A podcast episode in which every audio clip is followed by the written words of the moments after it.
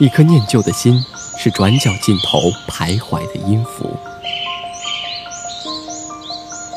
一段熟悉的电影，是记录过往青春最甜蜜的烙印。说的是一辈子，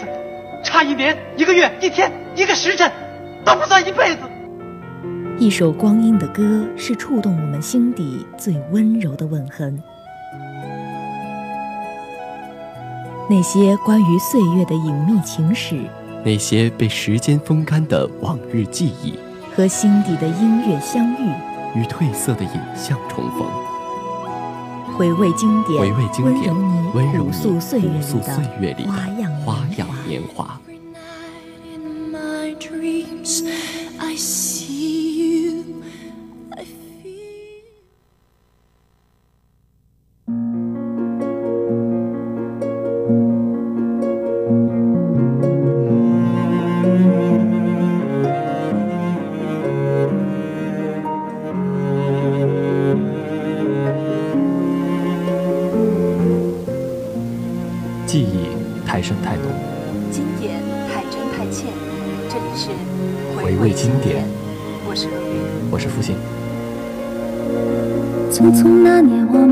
们究竟说了几遍再见之后再拖延？可惜谁有没有爱过，不是一张激情上面的雄辩。匆匆那年，我们一时匆忙撂下难以承受的诺言。今天已经十一月十号了，明天就要开始我们这个一年一度的双十一了。无论是淘宝、支付宝也好，就现在大家都开始准备自己的购物车，要赶紧清空。在一个礼拜之前呢，大家都呃陆续的发那个就是链接，说要给自己点赞呐之类的，然后集齐那个能量。对，不论是今晚到底到底大家要不要在十二点的时候抢那么多东西呢？我们这个十一月十号给大家带来的回味经典啊，依然是照旧的。对。我们一听到这首歌啊，就会想到就是《匆匆那年》，然后就会想到王菲唱的这首非常动听的歌曲。那么今天呢，我们要给大家介绍的歌手就是王菲。谁甘心就这样彼此无挂也无牵？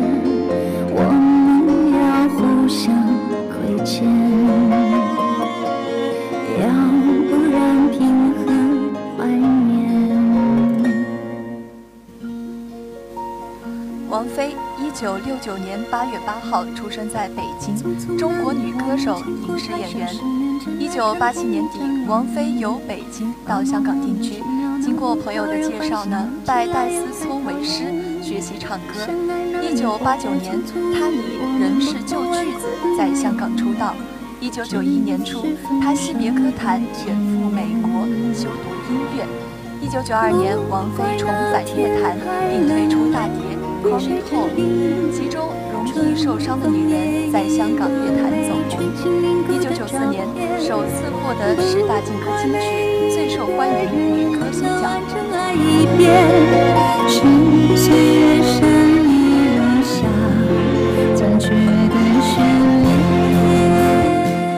王菲啊，同时也是我国首位登上美国《时代周刊》封面的华语歌手。于一六年呢，发行的歌曲《尘埃》。一八年，也是今年的七月二十日，王菲也是担任评委官，参加了综艺节目《花月之城》。《花月之城》确实是蛮不错的一档节目，很能够体现王菲在于她的音乐生涯当中这样一个很高的这样。对，而且很多最近非常火的明星啊都有参加。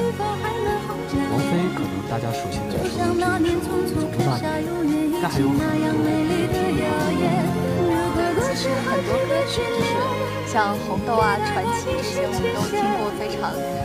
遍了。然后他也上过非常多次春晚。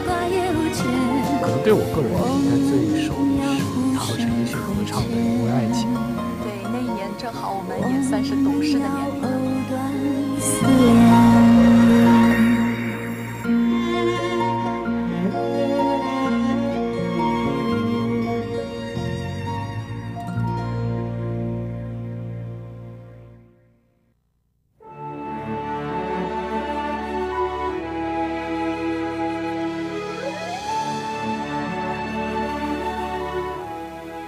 今天要给大家介绍的王菲的第一首歌呢，是我愿意。这首歌是由姚谦作词，黄国伦作曲，收录于九四年新艺宝发行的专辑《迷》当中，是王菲最早期的一个代表作品。二零零三年呢，该歌曲还获得了台北之音百首经典歌曲网络票选的第一位的这个奖项。同时啊，我愿意这首歌呢。它由姚谦作词，而且当年在写这部词的时候啊，姚谦说他的灵感是来自来自于这个八卦杂志上面的一组照片，就是王菲她一早啊出门，然后去厕所倒夜壶，那个时候呢，王菲的艺名还是王静雯，然后就有一些制作人向这个姚谦邀歌，当时刚好啊就有一本八卦杂志拍下了王菲和窦唯在一起。然后早起去公厕倒这个痰盂的照片，所以姚谦啊，他就以此为灵感，然后创作了《我愿意》这首歌的歌词。对，据说当时呢，那个窦唯其实名声没有王菲那么高，所以呢，这首《我愿意》其实也是呃王菲当时那个状态之下，就是特别感同身受的一首歌曲。忘记我心里，就算多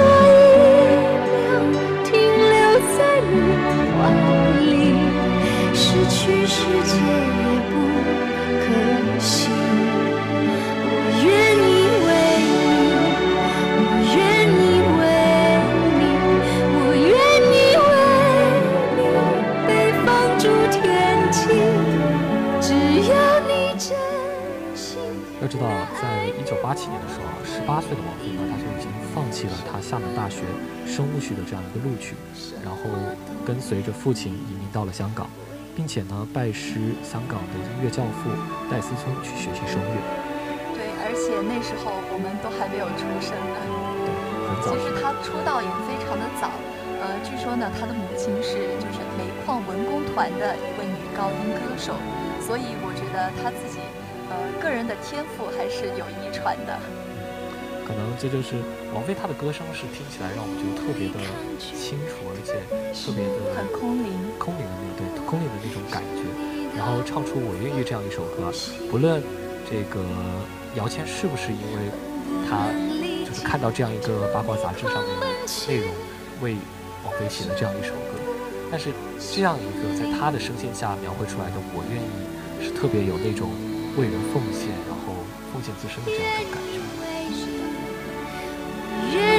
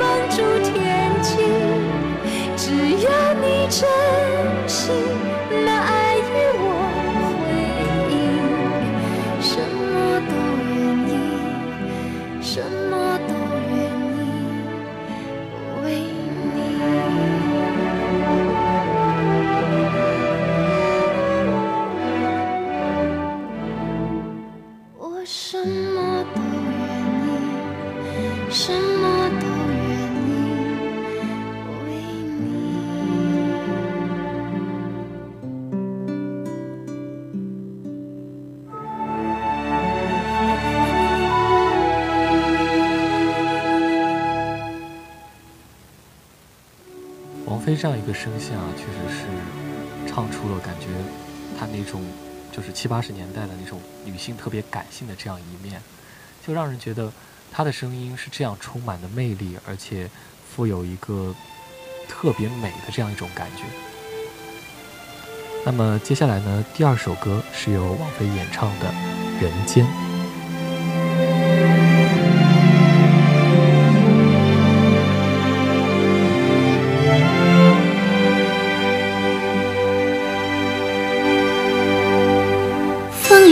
不一定有美好的天空，不是天晴就会有彩虹，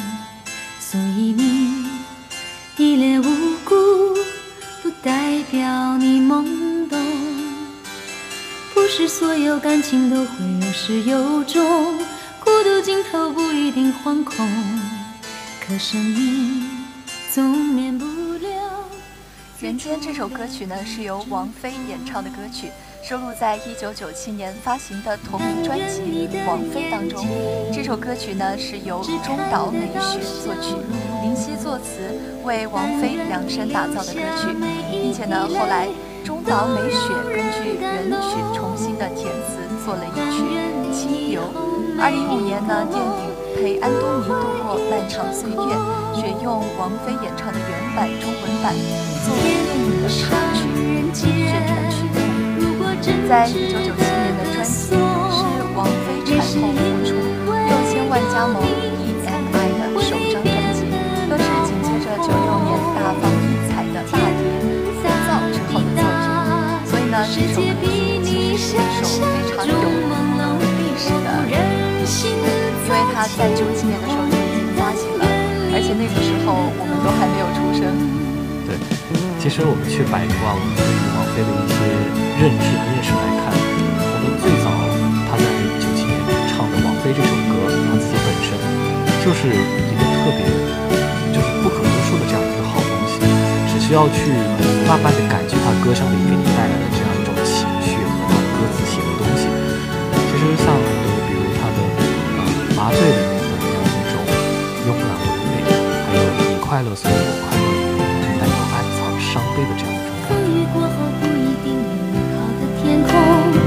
是天晴就会有彩虹，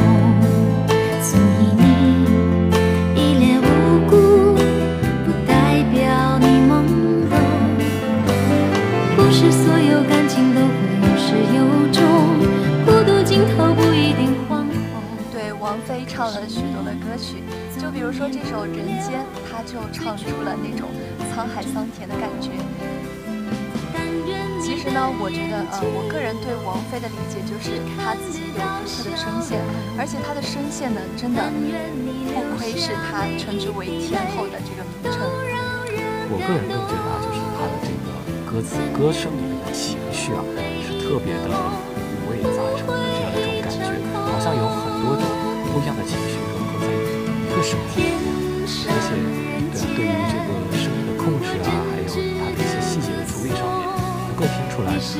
的歌唱水平。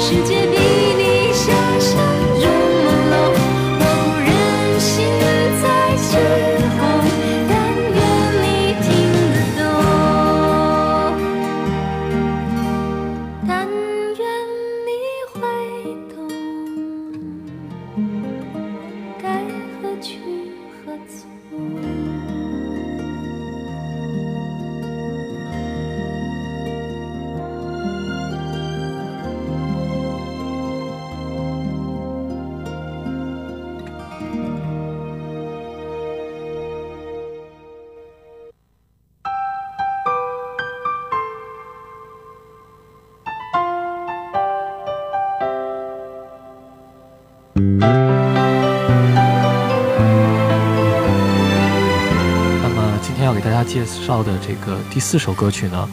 就是王菲的《红豆》。这首歌应该是很多人都听过的王菲的比较著名的代表作。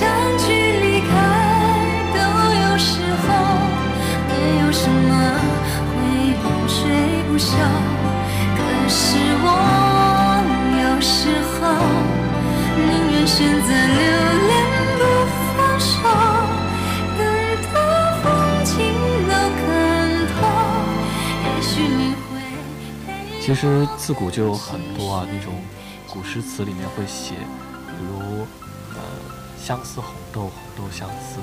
红豆好像红豆最相思。嗯，好像红这首歌在王菲的声音当中，好像就唱出了这样一种特别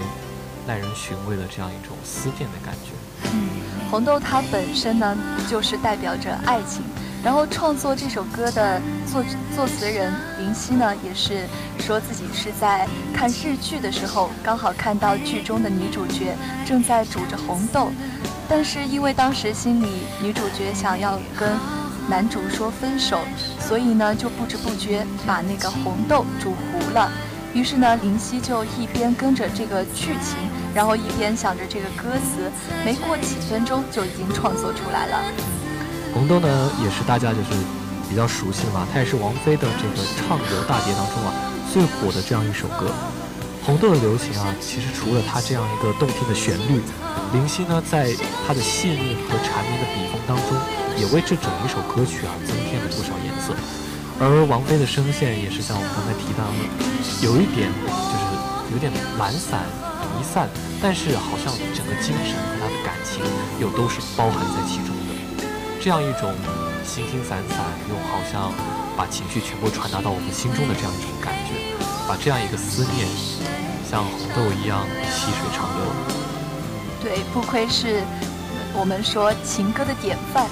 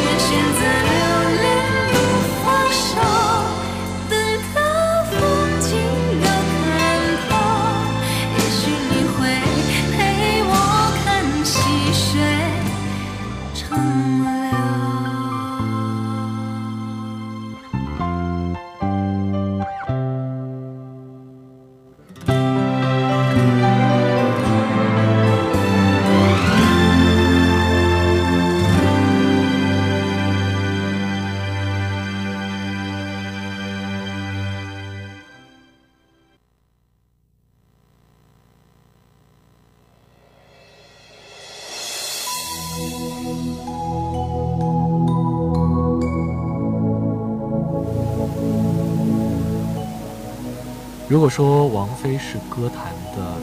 传奇，那这样《传奇》这首歌，感觉好像就是为王菲而做的。对，我记得我最初听到这首歌的时候啊，其实是在就是二零一零年的春晚，王菲就是唱这首《传奇》，然后我觉得非常的好听。但当然，《传奇》这首歌原声原本呢是由这个著名歌手清华才子李健演唱，并且呃作曲的，作为这个电视剧《李春天的春天》的片头曲和片尾曲。《传奇》这首歌，听起来也是特别的悠扬。对，其实它早在二零零三年九月就已经发行了，而且当时是收录在李健的专辑《似水流年》当中，但是直到二零一零年才广为人知。这首歌曲的作词呢，其实也是有一个故事，就是李健在二零零二年的冬天，他住在北京的一个寒冷的四合院里。然后他自己看了很多的电影，很多的书。当他看到茨威格的一个陌生女人的来信的时候，他觉得自己嗯受益匪浅，给他留下了很深的印象。于是呢，他就在想，嗯，是否要写出一首歌歌曲，就是来概括他写，呃，看这本书《一个陌生女人的来信》的感慨。嗯，这个。这个作词啊，编曲，不论是由李健完成的这个编曲，还是说刘冰他做的词，像歌词里面的这一句“我在无意当中多看了你一眼”，这样一句话，好像就句子里面有好多不为人知，然后想要跟你细水长流、慢慢道来的这样一个感情。对，这让我想起了，就是，呃，以前暗恋男生嘛，然后人群一大片一大片的，但是你感觉他是那个人群当中最显眼的那一个，所以这一句无意中多看了你一眼，其实嗯恰到好处。就好像我前段时间看到那句话是，呃，哪怕在人海当中啊，只要看到你，我好像眼睛就开始自动聚焦了。对，歌词的魅力实在是让人难以置信。只是因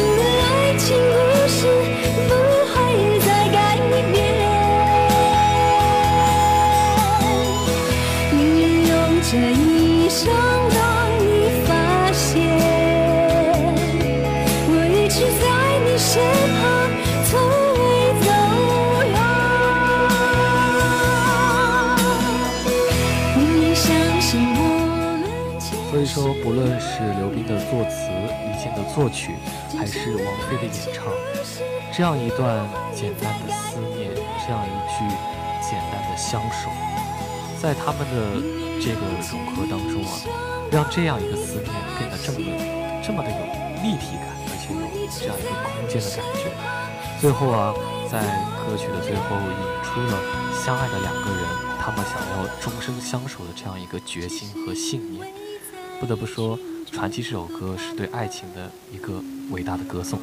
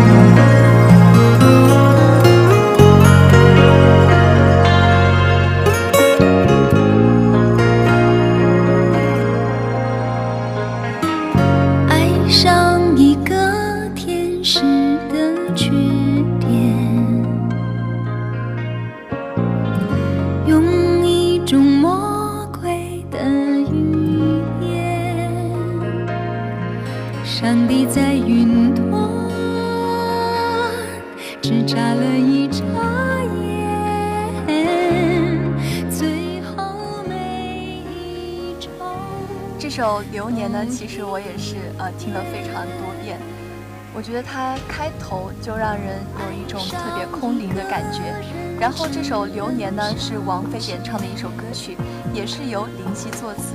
然后陈小娟作曲，收录在王菲的专辑《王菲二零二零零一》当中，是王菲二零一零至二零一二年亚洲巡唱巡回演唱的一个固定曲目。其实这首歌曲呢也获得许多奖项，说曾经获得第八届全球华语音乐榜中，嗯，Top 二十金曲，第二届华语音乐传媒大奖年度十大华语歌曲奖，第二届音乐风云榜港台十大金曲，还有第十三届台湾金曲奖最佳音乐录音录影带奖。这首歌曲呢也是来。他的灵感是来自王菲的生活，就是当时她好像是有了女儿，然后生活上面的改变也让她自己的情绪发生了改变。所以说，有了一个家庭呢，才会让人去成长，让人懂得了很多社会上是应该改变你的、该去影响你的这样一些东西。正是因为有了女儿，王菲的歌好像不再像从前那样那么注重于个人，而是把这个爱放大、放大。对，就像流年一样，我们也会逐渐的成长，逐渐的老去。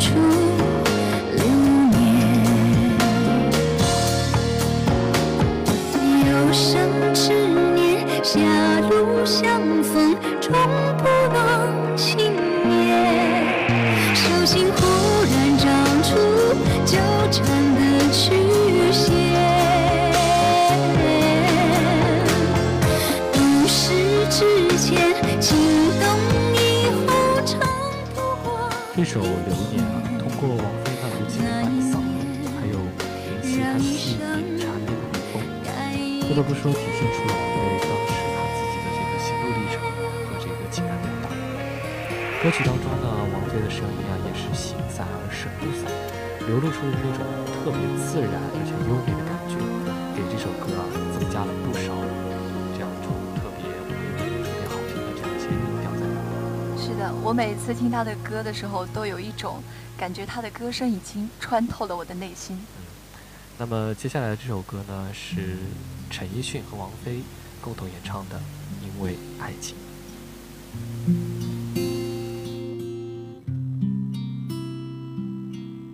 给你一张过去的 CD，听听那是我们的爱情。有时会突然忘了，我还在爱着你。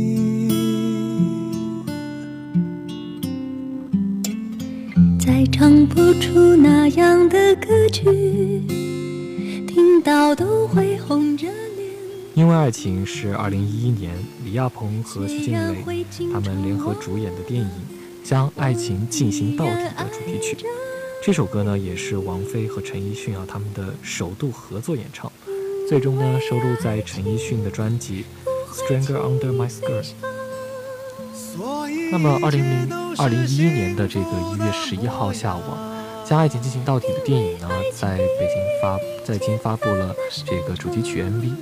然后王菲呢和陈奕迅啊就在片中进行了他们首度的对唱《因为爱情》。二零一二年的一月二十二日呢，王菲和陈奕迅就在春晚的舞台上再次合唱了这首歌，从而引起了就是当时的这样一个热潮。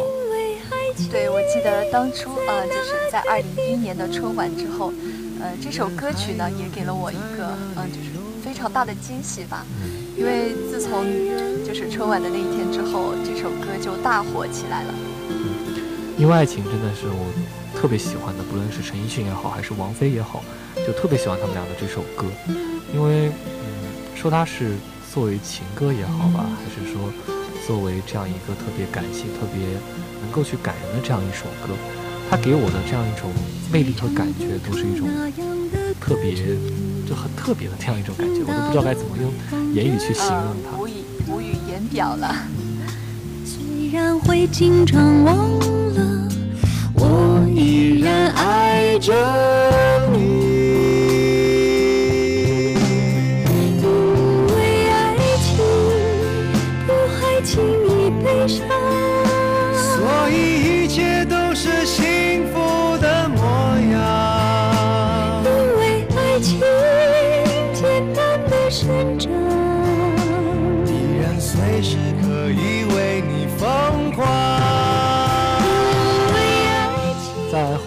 KTV 里面啊，因为爱情这首歌的 MV 啊，都变成了就是他们拍了一个纪录片，然后记录了很多对情侣的他们的爱情故事啊，他们结婚的这样一些啊经历，还有他们度过的这样一段爱情。呃，不瞒你说，你刚刚说你对这首歌无语言表的时候，我自己也是有这样的感觉。我之前这首歌火的时候，我还想过，就是以后我结婚的时候能不能跟我就是爱的那个人一起演唱。因为因为爱情这首歌真的，不论是歌词也好，还是说唱起来的感觉也好，就好像是一种因为爱情，所以我把我托付给了你。对的。你。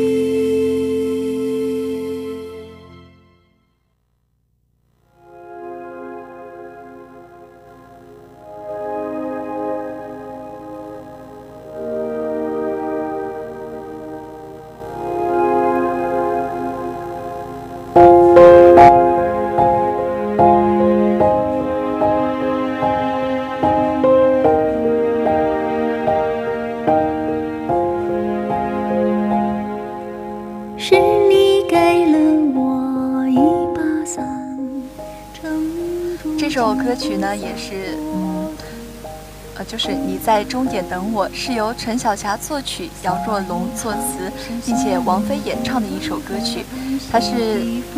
我记得当时是从你的全世界路过，当时的电影的片尾曲，然后就是打动了我的心。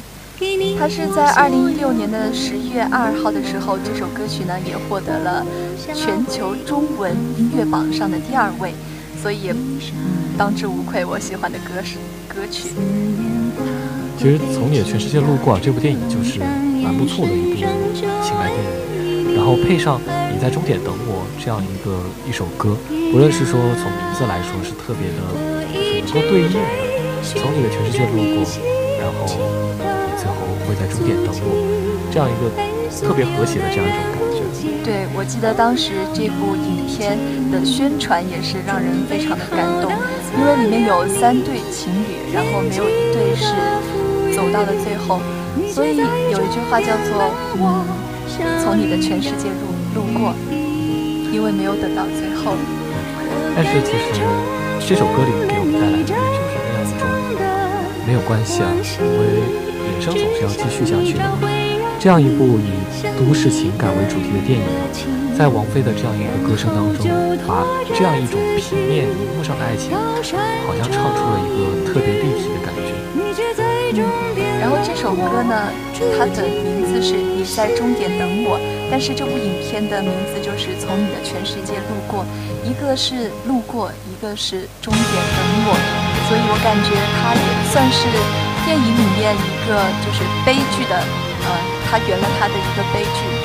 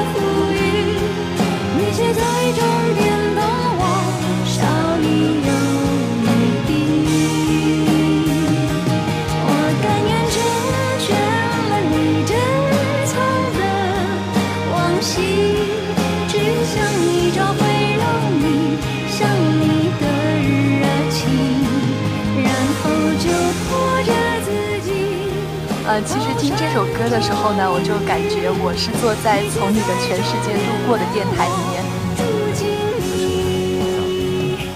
电影里的词啊，记不清了。什么古城般温柔的？对，是那些，然后最后从你的全世。界路过我在这里，这样一句特别温柔而且表达自己情感的这样一句话，就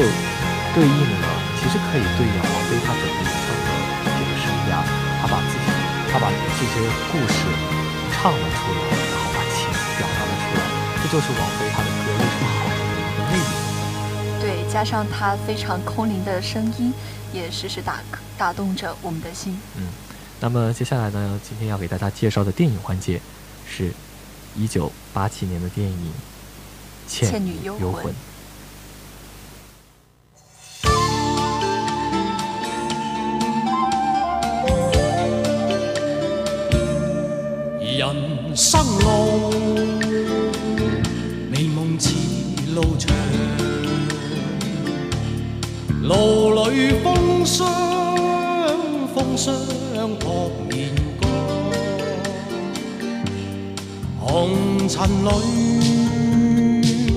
美梦有几多方向？找痴痴梦幻中心。《倩女幽魂》呢，是由徐克监制，陈晓东导演，张国荣、王祖贤、吴马等主演主演的这样一部古装爱情片。它是于一九八七年的七月十八日呢，在中国的香港上映。当时啊，这部片其实是翻拍自这个一九六零年的邵氏出品的同名影片，讲述了书生和宁采臣、书生书生宁采臣和这个女鬼聂小倩之间发生了这样一段人鬼恋。其实那时候我感觉好像出了很多，就像人鬼殊途啊之类的影片，比如说《聊斋》啊之类的，还有一些仙侠恋。像天外飞仙，可能就是就是《聊斋志异》这一本书给当时人们带来的这样一种神话的感觉也好，鬼怪的这样一些故事啊，是特别吸引人，而且能够去影响大家的。嗯，其实当呃哥哥张国荣的这首《倩女幽魂》声音一出来的时候，我就感觉我看到了那个《倩女幽魂》这部影片里面那个昏暗的画面。其实，嗯，这部影片讲述的故事大家也都知道，就是说宁采臣在赶往郭北县收账的时候呢，路上遇到了大雨，于是他就躲进了传说中的兰若寺投宿。但是那时候的寺内的道士燕赤霞却拒绝了他，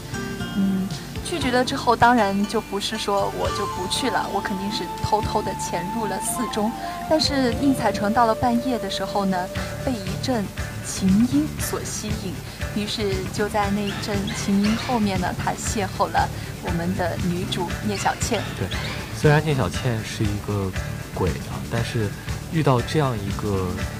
白净、这样一个淳朴善良的书生宁采臣，两个人不免就是不难免产生了情愫。产生了情愫，对。最后呢，宁采臣也是为了救小倩，去跟这个千年的树妖。树精姥姥，还有这个黑山黑山老妖啊，去抢回自己心爱的这个人。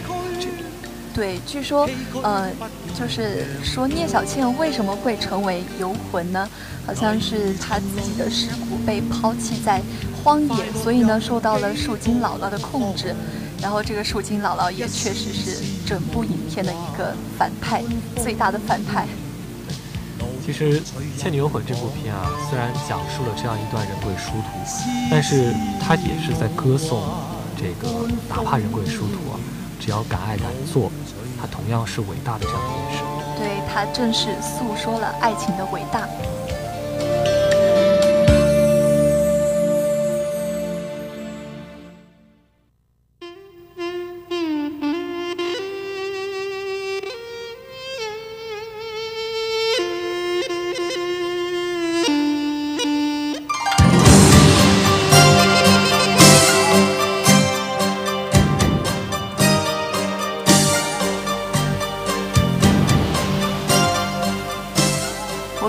个呃音乐一放出来啊，就非常有那种侠肝义胆，对，特别有那种古代的感觉。这首歌呢，歌名啊其实很神奇，是叫《道道道》，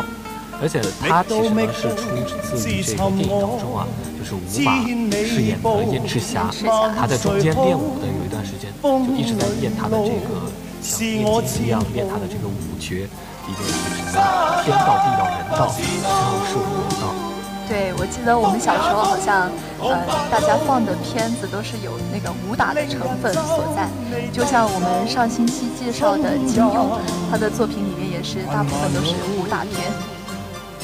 其实这样一部就是将爱情、古装，还有这样一点点带恐怖的感觉融入到这样一部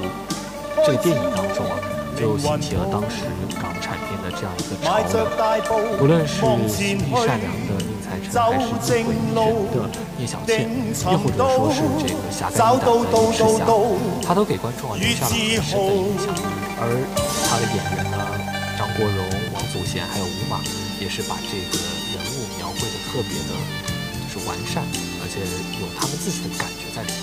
对，像张国荣、王祖贤，在我们现在。看来也是当之无愧的，我们称之为女神啊，然后男神的经典人物。其实在这部片当中呢，非常多的花絮，就是我们大家可能不知道。比如说其中的一个，就是片中有一个情节，需要宁采臣抓一只果子狸，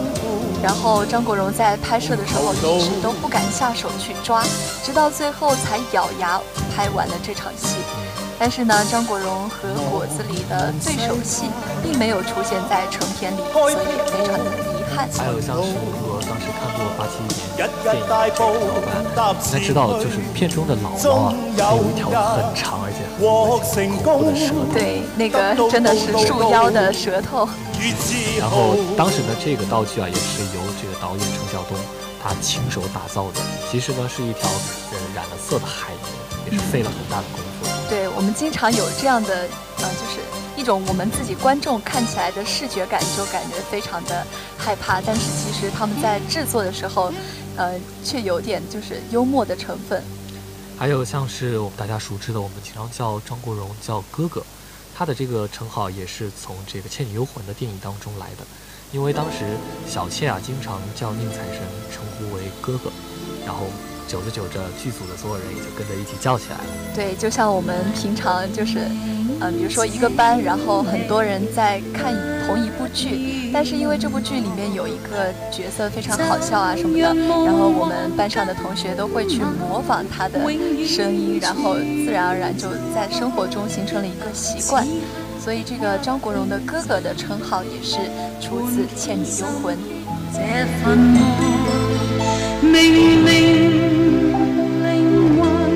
迎入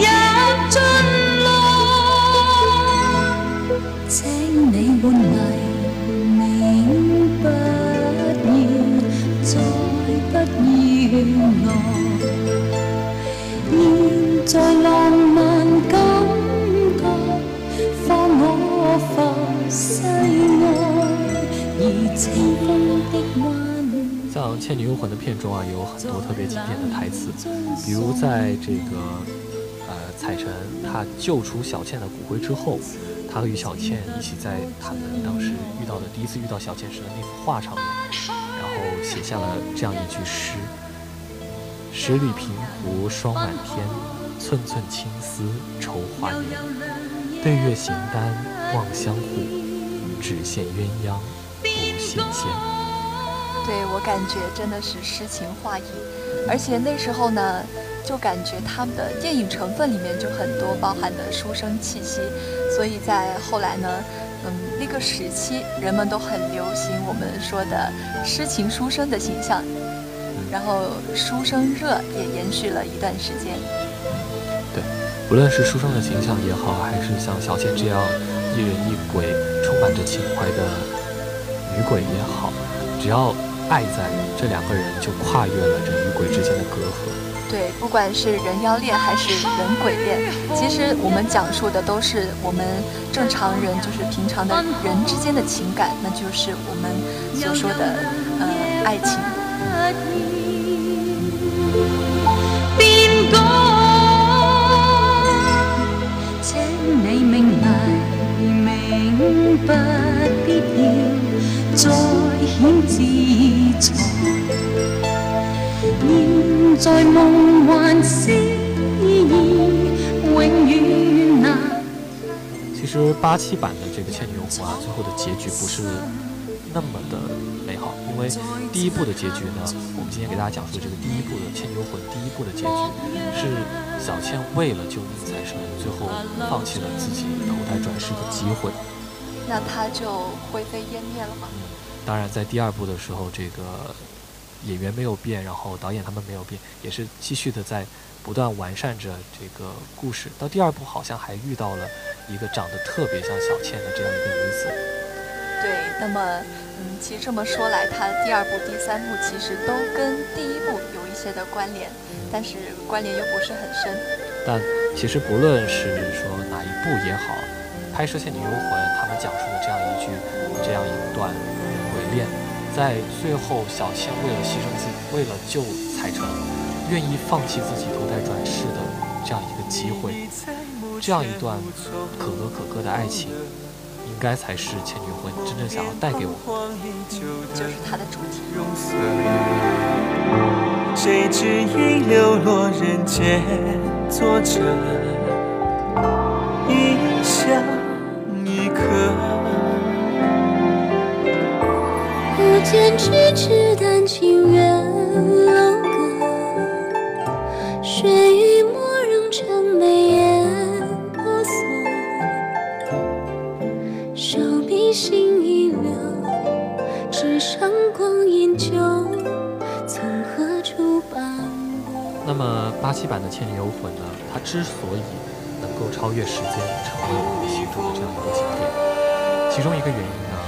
就在于它并不以虚幻的这样一个人鬼恋的故事为限制，它的这样一种浪漫之外啊，有一种忧愤深广，而且寄托摇身的这样一种感情。然而。在这样一个创作的自由度啊，不是我们今天就是看这其他的电影，它能够感觉到的这样一种感觉。写鬼呢，无非就是写人。那有时候不让我们去拍跟鬼有关的这些电影，思想思想稍微导走。但是就在这样一个拍摄的过程当中呢，他不以鬼为鬼，也不以人。为人，他在其实，在电影的开头片段里，经常出现一个情况，就是在呃那个通缉令上有一个写了很多价值很多钱的人头，然后有一堆人想要去抢这个人头。当每一次小摊贩在追宁采臣，就是问他要不要买东西的时候，说你别走，你别走这样一些话，然后旁边的一些土匪啊，那些佣兵一听到就立刻追了过去，他也是。就是在把这些人啊写的特别的贪财吝啬，然后写的把人和鬼反倒对比的很明显。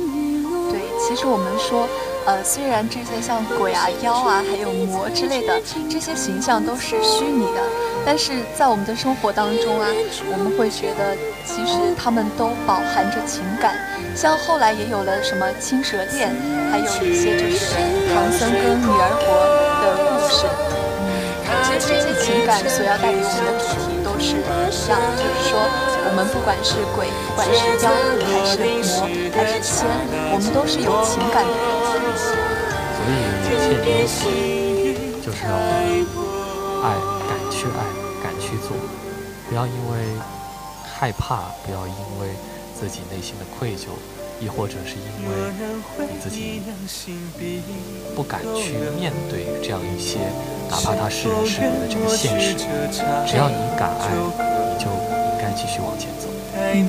我们今天也说了这么多，其实就是想告诉大家，嗯，不管是